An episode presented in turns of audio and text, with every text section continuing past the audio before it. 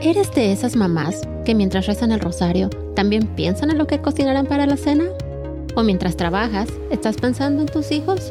¿O mientras estás con tus hijos solo piensas en que necesitas tiempo para ti? Entonces llegaste al lugar correcto. Bienvenida a Mindset para Mamás Católicas. Aquí vamos a reír y crecer juntas mientras aprendemos a cuidar de nuestra salud espiritual, física y mental. No importa si estás lidiando con pañales, berrinches o con teenagers incomprendidos, este podcast es para ti. Vamos a disfrutar de entrevistas fascinantes, reflexiones espirituales y consejos prácticos para mantener tu paciencia intacta. O bueno, casi siempre. Mientras navegamos por la emocionante montaña rusa de la maternidad.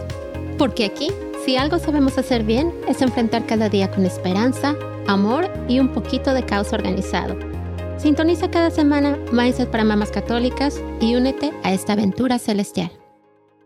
Hola, ¿qué tal? Bienvenida a otro episodio de Mindset para Mamás Católicas. Y bueno, el día de hoy es un episodio pues muy especial porque es el último episodio del año.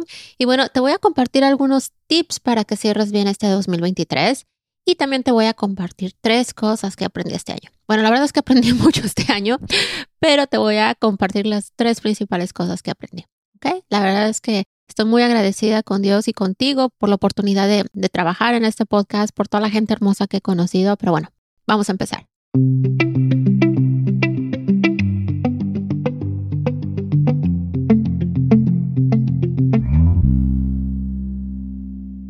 Y bueno, estamos llegando al final de diciembre.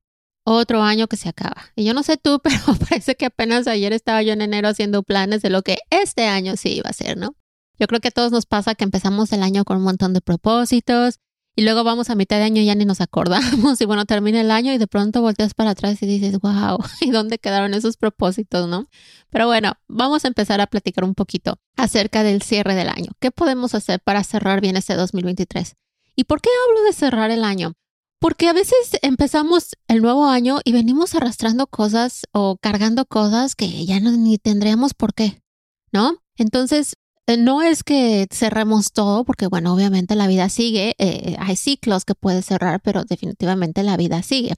Pero yo creo que el fin de año siempre como que nos invita un poco a la reflexión, ¿no?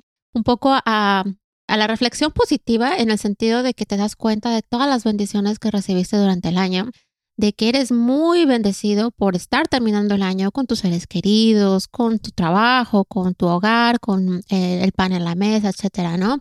A veces también nos toca pues reflexionar acerca de lo que hemos perdido durante el año, ¿no? tal vez tú estás como yo y perdiste un ser querido. A mí me tocó perder un bebé este año y la verdad es que fue bien duro, pero también me siento muy agradecida porque como que ese proceso me ayudó a entender que absolutamente todos los seres humanos tenemos una misión en el mundo. Sin importar si estás aquí tres meses, 30 años, 90, el tiempo que estés, Dios no te manda a este mundo sin un propósito. Y este año fue una lección muy dura de aprender, te digo con toda honestidad, pero al mismo tiempo fue una lección muy hermosa, que me ayudó como que a sanar muchas cosas, como que a dejar atrás muchas cosas y también a valorar un poco más lo que es el ser mamá, ¿no? La bendición tan enorme que es tener a mis hijos conmigo, ¿no? Especialmente ahorita en estos tiempos que vemos tanta violencia, tanta guerra, no sé, me a lo mejor es porque me ha tocado conocer a muchas mujeres que han perdido hijos entonces como que más me ha, me ha hecho más mirar al cielo y decir gracias Señor porque yo tengo a mis hijos conmigo, ¿no? Entonces como que en ese sentido aprendí a ser más, más agradecida. Entonces yo te invito a que este, este fin de año te tomes un ratito para, pues para reflexionar en todas las cosas bellas que el Señor te ha dado, ¿no? Haz tu lista y te vas a dar cuenta de que tienes mucho más que agradecer a que pedir. Bueno, también es importante recordar que este es un tiempo de oración. Estamos en el Adviento, es un tiempo de eh, de esperanza, es cierto, pero también es un tiempo de oración, es un tiempo de, de silencio para prepararnos para el nacimiento de nuestro Salvador, ¿no? Y por lo mismo también es un muy buen momento para que te acerques al sacramento de la reconciliación. Si por cualquier razón eh, no lo has hecho, si no has tenido el tiempo, tómate pues unos minutos para reflexionar acerca de lo que has hecho mal, de lo que no has hecho, tu examen de conciencia para que te acerques al sacramento de la reconciliación y para que recibas el 24 el nacimiento de nuestro Salvador con el corazón limpio, lleno de esperanza, lleno de amor y totalmente preparado para recibirlo. Otra cosa que me gustaría mencionar es que también es importante recordar que este es un tiempo de descanso. Yo sé que hay muchas actividades, hay muchas fiestas, hay muchos compromisos, pero ese es un tiempo para que descanses, para que te recargues de energía, para que disfrutes a tu familia. Yo conozco mucha gente que por estar tan ocupado entre las fiestas, los preparativos, eh, las actividades y demás, o sea, hacen de todo menos disfrutar a la familia. Y luego empezamos enero, el trabajo, las actividades y demás, están súper cansadas, ¿no? La, la, típica frase de que ahora necesito vacaciones para reponerme de las vacaciones, ¿no? ¿Por qué? Porque te llenas de actividades, a todo dices que sí, porque dices, bueno, es que son las fiestas, es la Navidad y shalala, y no disfrutas a tu familia, y tu familia tampoco te disfruta a ti. Yo sé que todo es importante, yo sé que tener la cena, atender a todos los invitados, andar en todos lados, es importante, pero más importante es tu descanso y que disfrutes a tu familia. Piénsalo. Hablemos ahora de los propósitos para el próximo año. Y antes de que me digas, pero es que para qué hago propósitos y acabo el año y nunca los cumplo, o se me acaba la voluntad en febrero. Mira, déjame decirte que muchas veces hacemos propósitos, pero no pensamos en las acciones que nos van a ayudar con esos propósitos. Entonces yo te recomiendo que hagas tu lista de propósitos para el próximo año, pero como te he dicho otras veces, propósitos realistas, cosas que puedas alcanzar, cosas que, que realmente sean importantes para ti, no para los demás. Porque cuando tú haces un propósito pensando en los demás y es algo que en realidad tú no quieres hacer, pues difícilmente lo vas a lograr. Pero aparte, como te dije, es importante escribirlo. Eso ayuda a tu mente como que a estar más eh, dispuesto a hacerlo. Pero no te quedes solo en escribir el propósito. También escribe la acción. Por ejemplo, si tu propósito del próximo año es crecer espiritualmente, bueno, escríbelo así, quiero crecer espiritualmente y la acción, no sé, todos los días a esta hora voy a rezar el rosario o voy a leer la Biblia. O eh, si te ha fallado, por ejemplo, leer a misa, ok, escríbelo también. Voy a ser más constante en la misa. Si a lo mejor tú quieres a fuerza llegar a la misa de 10 de la mañana, pero por alguna razón te das cuenta que no puedes llegar a la misa a las 10 de la mañana, porque es el día que los niños se levantan tarde, porque es el día que tu esposo se levanta más tarde y quiere descansar y siempre está peleando y total que acabas llegando tarde a la misa o de plano ni llegas. Busca otra misa. O sea, no te compliques la vida. A veces son soluciones tan simples que yo sé que dices, ay. O sea, suena como demasiado obvio, pero a veces no pensamos en que lo más simple es lo más fácil de hacer y lo más factible de hacer. Entonces, si no puedes llegar a la misa de 10, pues a lo mejor puedes llegar a la del sábado en la noche o a lo mejor puedes moverte al sábado en la tarde, no sé. Siempre hay soluciones, pero again, escribe tu propósito y también escribe la acción que te va a ayudar a conseguir ese propósito. Otra cosa que me gustaría recomendarte es que cuando estés reflexionando acerca de qué pasó durante el año, veas esos eh, momentos que todavía están como que haciéndote ruido en el corazón. Porque muchas veces nosotros podemos olvidar muchas cosas, podemos perdonar muchas cosas en los demás, pero no nos perdonamos a nosotros mismos. Me ha tocado en varias ocasiones que el perdón que me cuesta más otorgar es a mí misma. Como que mostrar, mostrarme compasión, mostrarme gracia a mí misma, me cuesta mucho trabajo. No es fácil. Y si tú traes algo en tu corazón que no te has acabado de perdonar, perdónate. No tiene caso que traigas arrastrando algo para el próximo año que ni te hace bien, que nada más te está ocupando un espacio que podrías llenarlo con el amor del Señor. O sea, el Señor nos perdonó, ya nos perdonó nuestros pecados en la cruz. No cargues con resentimientos contra ti misma. A veces nos exigimos demasiado. Tenemos estos conceptos de perfección y de que como mamá debemos hacer todo, todo el tiempo, sin quejarnos. O sea, no somos máquinas, somos seres humanos. Y si hay algo por ahí que está en tu corazón y que no has logrado, pues, quitar o soltar, perdónate a ti misma. Este es el mejor momento para hacerlo. Y bueno, el último consejo que me gustaría darte es que te unas a alguna comunidad. Si tú no participas en la iglesia por la razón que sea, no lo has hecho, acércate a alguna eh, comunidad en la que puedas colaborar, en la que puedas aprender, en, lo que puedas, en la que puedas compartir con otras personas. Y si de plano tu horario no te ayuda, bueno, búscate una comunidad virtual de otras mamás que compartan los mismos valores, las mismas creencias, la misma fe que tú tienes. Es muy importante que caminemos unidas. Recuerda que el demonio quiere aislarnos, nos quiere ver solas, nos quiere ver tristes, nos quiere ver apagadas, nos quiere ver desmotivadas, enfermas, estresadas, histéricas y demás. Créeme que la comunidad, el caminar con una comunidad, ella sea en persona o virtual, te va a ayudar a darte cuenta de que la vida es más amable cuando caminamos juntas, te va a ayudar a crecer, te va a ayudar a aprender y te va a ayudar a sentirte acompañada, porque ser madre no es fácil. Es un día a día que nos reta, que nos enseña, que a veces nos rebasa, porque hay situaciones que son muy difíciles y cuando estás en una comunidad con otras hermanas o con otros hermanos que están orando por ti, que te están escuchando, que te están apoyando, que se preocupa por ti, híjoles, la vida es otra. De hecho, me gustaría contarte que, bueno, este es uno de los proyectos que tengo para el próximo año, crear una comunidad virtual de mujeres, bueno, de mamás católicas, específicamente mamás católicas. Si no estás inscrita a la lista de correo, te invito a que lo hagas para que, bueno, estés al tanto de esto. Yo espero que esto quede listo en el primer cuarto del año, si Dios quiere, va a ser así, ¿ok? Y bueno, también ahora me gustaría compartirte tres cosas que aprendí este 2023. Y bueno, déjame contarte que a mí me gusta cada año hacer este tiempo de reflexión y de gratitud, el que yo te hablaba al principio, porque yo creo que todos los seres humanos tenemos que tener metas, tenemos que tener planes, porque de otra forma vas reaccionando a la vida, sin ningún plan específico, sin nada, aunque estoy muy consciente de que Dios tiene la última palabra.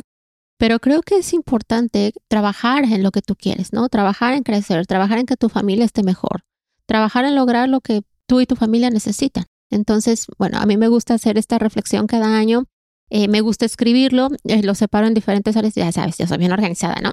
Eh, y bueno, lo separo en, mi área de crecimiento personal, familiar, en el trabajo, etc.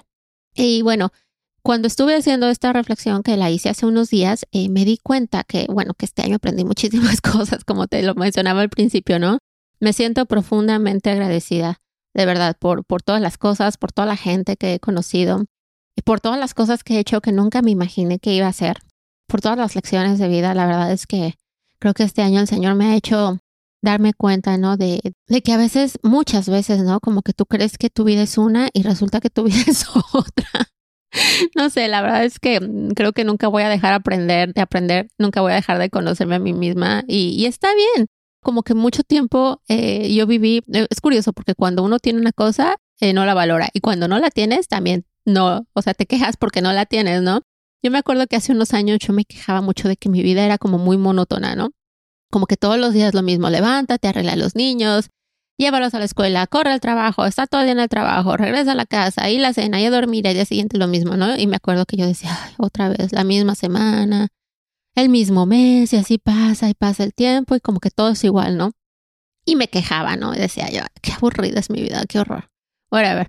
Y este año todo ha sido diferente. Empecé el año pensando en una cosa, la semana ya estaba pensando otra y después otra. Y no porque yo quisiera, sino porque las circunstancias cambiaron muchísimo. O sea, bueno, a lo mejor no cada día, pero como que muy pronto. Y ahorita estos últimos meses, este último trimestre del año, ha sido de que no sé qué esperar, no sé qué va a pasar, no sé si voy a seguir con el podcast el próximo año. Tengo varios proyectos, pero no sé si voy a tener el tiempo, no sé si es lo correcto o no. O sea, como que una incertidumbre que digo yo, wow, señor. Antes me quejaba porque mi vida estaba como que muy, muy repetitiva y como que siempre sabía qué esperar y ahora me quejo porque no sé qué esperar, ¿no? Pero bueno, el, el punto de todo esto es que como que el Señor te va, te va llevando por, por caminos diferentes, ¿no? Dicen que eh, el Señor, como dice, escribe entre líneas torcidas, no, no, recuerdo cómo dice el Evangelio, ¿no? Pero es cierto, el Señor se hace el encontradizo en tu historia sin importar si tu vida va así como que bien monótona, como que en línea recta, que, que bueno, yo creo que en realidad nunca vas totalmente en línea recta, o si vas subiendo y bajando con la montaña rusa, ¿no? El Señor siempre se hace el encontradizo en tu historia. Y esa fue parte de las cosas que aprendí este año. La primera es que tú puedes hacer todos los planes que quieras, pero Dios siempre tiene la última palabra, como ya lo mencioné, ¿no? Pero también que debes de confiar en que su plan es mejor que el tuyo, aunque en el momento no lo veas, ¿no? Y ahorita, justo ahorita estoy en esa parte de, ok, todavía no veo cuál es el plan que Dios tiene para mí, para mi familia. Y confiarte, soy honesta, a veces me cuesta a veces me cuesta mucho, ¿no? Pero el Señor me pone, me pone los ángeles en el camino, me pone mis hermanas para recordarme que esto es temporal. hablando de lo que estábamos hablando la semana pasada, ¿no? Justo de, de, de no hacer drama y no decir siempre, ay, es que nunca voy a salir de esto, ¿no? O sea, créeme que el episodio de la semana pasada a mí misma me sirvió muchísimo, ¿no? Y mis hermanas me lo recuerdan bastante, ¿no? A no ser tan dramática y a confiar en que el Señor tiene algo bueno para mi familia y para mí, ¿no? Pero mi tiempo no es el mismo tiempo que el de Él, ¿no? tengo que tener paciencia.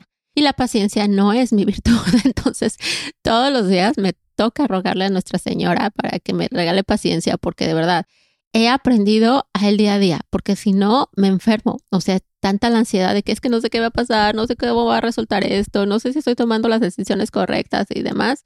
que la ansiedad, ay, híjole, es terrible, o sea, me da el estómago, me inflama, eh, me da migraña, o sea, me pongo mal, ¿no? Entonces, este año lo que he aprendido es que debes de confiar en que el plan de Dios siempre es mejor que el tuyo, aunque en el momento no lo veas. La segunda cosa que aprendí es que el único lugar en el que yo soy realmente indispensable es en mi hogar. ¿Y por qué te estoy diciendo esto? Porque yo soy de esas personas que me encanta hacer servicio, que me encanta estar aquí, que me encanta estar allá, que me encanta decir a todo que sí, o sea, me oversaturé, no sé si sea palabra, oversaturé. Bueno, me, eh, me, me puse demasiadas cosas estos últimos tres meses, a pesar de que según yo tenía todo el tiempo para ponerme en diferentes programas y certificaciones y demás, abusé, realmente abusé de mi tiempo. Creo que su, eh, sobreestimé, no subestimé, sobreestimé mi capacidad de organización y mi capacidad de trabajo, porque la verdad es que traté de hacer muchas cosas y la verdad es que no lo logré. Así, con toda la humildad te digo que no lo logré. Y no lo logré no porque eh, yo aceptara que, ok, o porque el resultado fuera de todo el malo, sino que no lo logré porque el Señor me recordó que de entrada, o sea, no soy la mujer maravilla definitivamente.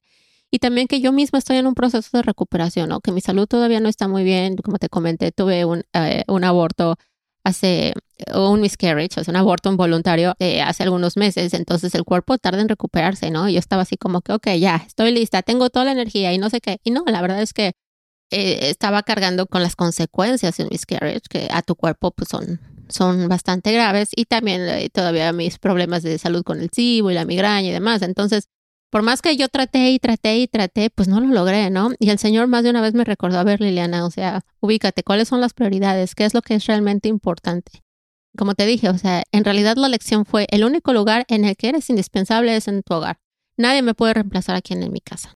Y no es porque le quite mérito a mi esposo o porque me sienta lo máximo, no, pero yo soy la madre de estos niños.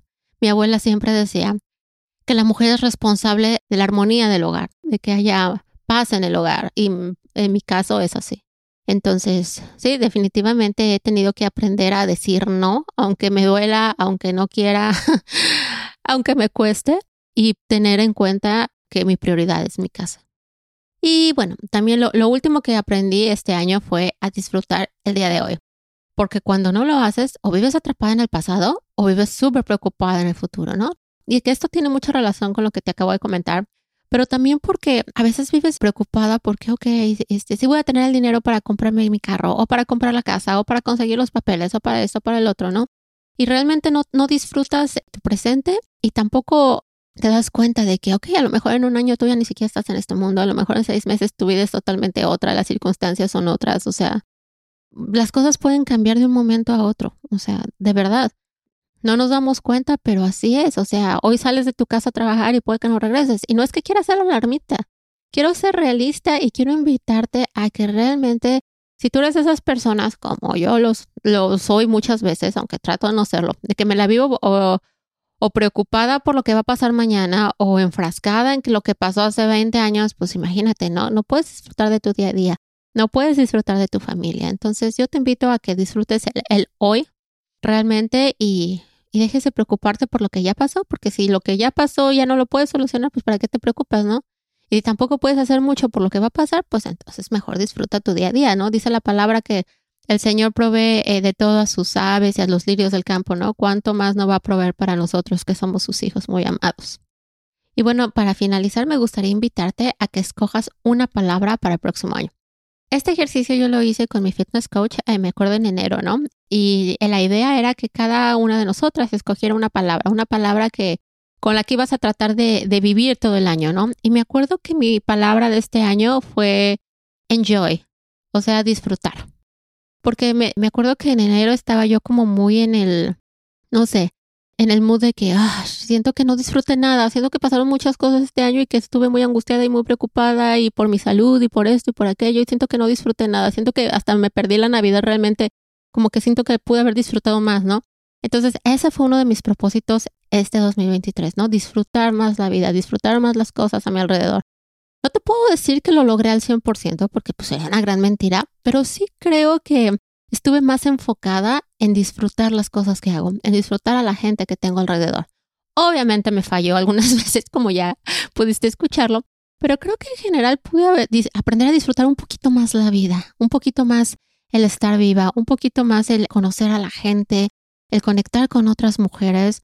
Híjoles, este año de verdad que he disfrutado muchísimas cosas, entre ellas este podcast. De nuevo, yo no sé qué planes tenga el Señor para este proyecto para el próximo año. No sé si vamos a llegar al diciembre del 2024 y voy a estar haciendo eh, el episodio de cerrar el 2024, ¿no? Y prepararnos para el 2025. Digo, no tengo ni idea. Pero lo que sí quisiera hacer el día de hoy es darte las gracias por acompañarme, por tu tiempo, por tu confianza, y por disfrutar conmigo este proyecto que la verdad es que a mí me ha llenado el corazón de, alegría, de amor, de ilusión.